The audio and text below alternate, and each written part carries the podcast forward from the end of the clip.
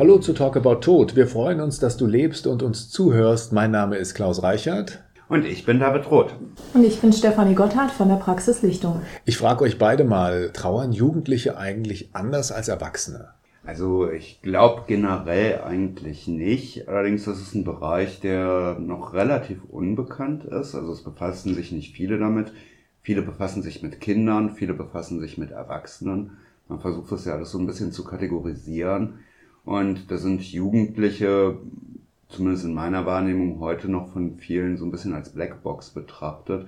Einfach vielleicht, weil auch so viele Umbrüche oder so viele Orientierungen in dieser Zeit sind. Genau, das, äh, da will ich mich Davids Worten auch anschließen. Kinder sind ja erstmal im Außen orientiert, lernen am Modell ist vielen ein bekannter Begriff, auch dass sie schauen, wie trauern die Eltern, wie trauern die Großeltern, wie geht man mit Trauer um.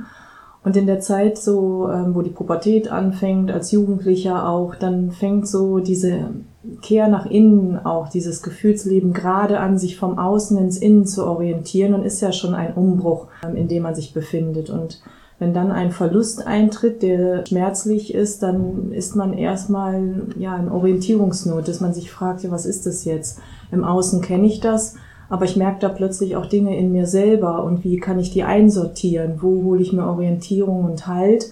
Und das machen Jugendliche nach meiner Praxiserfahrung, weil Trauergruppen habe ich keine, wo Jugendliche begleitet werden, eher mit sich selber aus und ähm, gehen in den Rückzug. Dann ist es so, dass ich auch anders versuchen muss zu arbeiten, weniger übers Gespräch, sondern wir gehen dann schon in kreatives Arbeiten, Musik und Spiritualität sind ein für mich kraftvoller Zugang, wie Jugendliche auch Interesse haben, sich mit ihrer Trauer zu beschäftigen.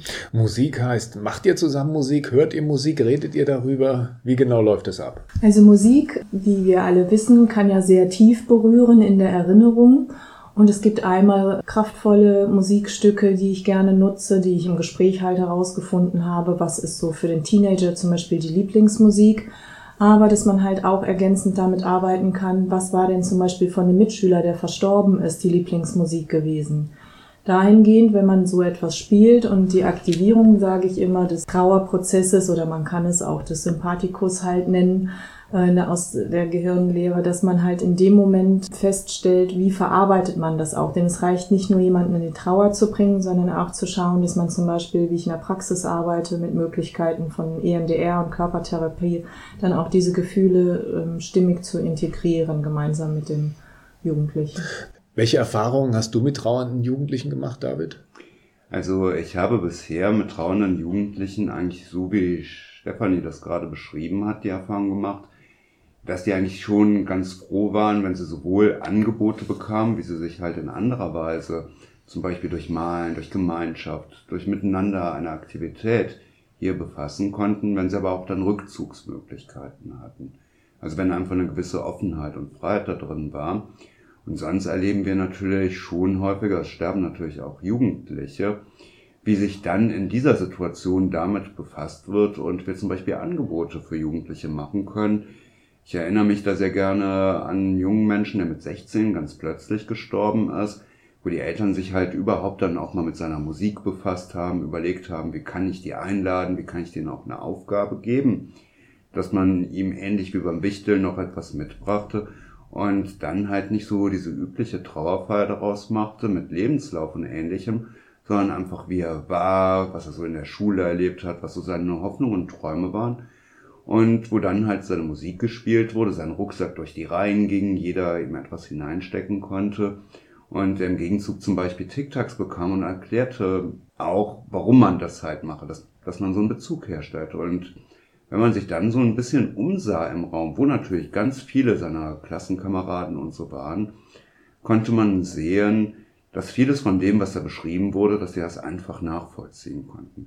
Dass es Zugänge waren, die zu ihnen passten und das erleben wir hier, wenn man dann halt eine gewisse Freiheit oder Offenheit, wenn man da eine Bühne, aber auch ein gewisses Rahmenprogramm denen gibt, dass man ja einfach dann auch sehr viel Reaktion bekommt.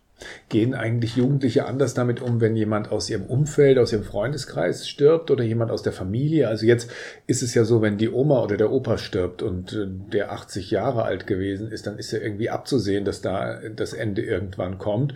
Dagegen bei einem Freund, der im gleichen Alter ist, da ist es ja relativ unerwartet, dass jemand verstirbt. Also die Heftigkeit, ähm, wie du gerade sagst, naja, der Opa ist ja 80 Jahre alt, die ähm, ist nicht zu unterschätzen. Denn gerade gesellschaftlich, wo Eltern weniger Zeit haben für ihre Kinder und Jugendlichen, ist es so, dass schon noch die Großeltern eine wichtige Bezugsperson sind, sofern sie denn in der Nähe wohnen.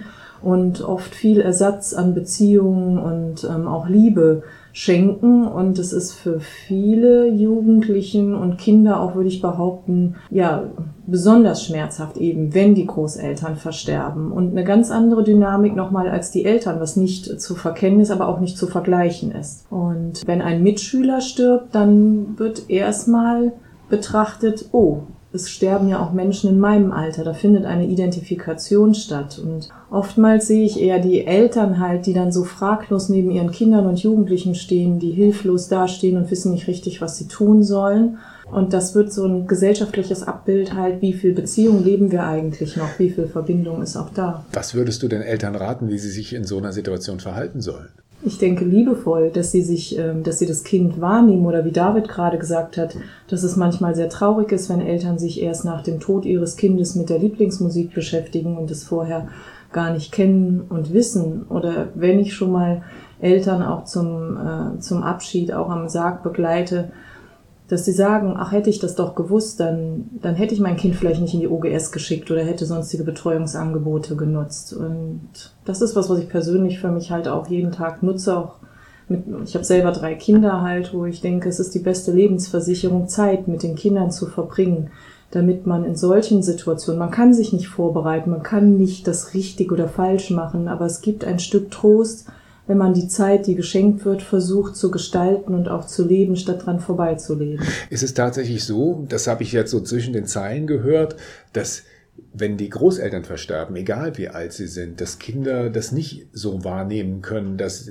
das Leben der Großeltern ja schon irgendwann zu Ende gehen muss. Und wenn sie 80 Jahre alt sind, dann wissen wir als Erwachsene, es dauert jetzt keine 50 Jahre mehr, bis sie sterben werden. Aber bei Kindern scheint es ja dann so nicht zu sein, dass man sich das so auch rational überlegt.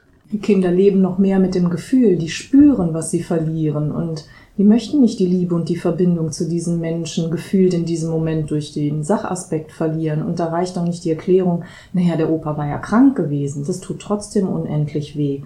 Und erstmal ähm, gibt's da keine neue Perspektive. Wer kann den Opa ersetzen? Er wird niemals ersetzt sein, aber wie kann ich vielleicht eine Idee in mir entwickeln, wie das, was Opa mir beigebracht hat, auch in mir weiterleben kann? David, kannst du Eltern einen Rat geben, wie sie mit Jugendlichen umgehen sollen in der Situation? Also meine Kinder sind noch relativ klein und bei Kindern habe ich das Gefühl, ist ja immer irgendwo eine Unsicherheit, wie das dann nachher angenommen wird oder nicht angenommen. Also ich würde vielleicht gar nicht so schrecklich viele Pläne machen. Einfach offen sein, da sein. Wie mein Vater starb, war es auch so, zu dem Zeitpunkt waren halt zwei Kinder da meine älteste und mein zweiter. Und die hatten sehr unterschiedliche Arten, damit umzugehen. Mein zweiter, der hat halt alles untersucht, über alles gesprochen, alles mitgemacht. Meine älteste, das war einfach offensichtlich nicht so der ihr Thema. Sie ging da auch teilweise sehr pragmatisch mit um. Im Endeffekt habe ich das Gefühl, beide sind gut damit klargekommen. Und ich denke einfach dabei sein, Zeit miteinander verbringen, Offenheit und dann gucken wir mal, wo wir hinkommen und einfach Gesprächsangebote machen. Ne? In etwa zwei Wochen gibt's die nächste Folge von Talk About Tod. Wenn dir diese Folge gefallen hat, lass gerne ein paar Likes da und abonnier uns. Wenn du Fragen hast, dann schick sie uns über die Facebook-Seite des Bestattungshauses Pützroth oder über info.pützroth.de. Das war's für jetzt. Schön am Leben bleiben und bis bald.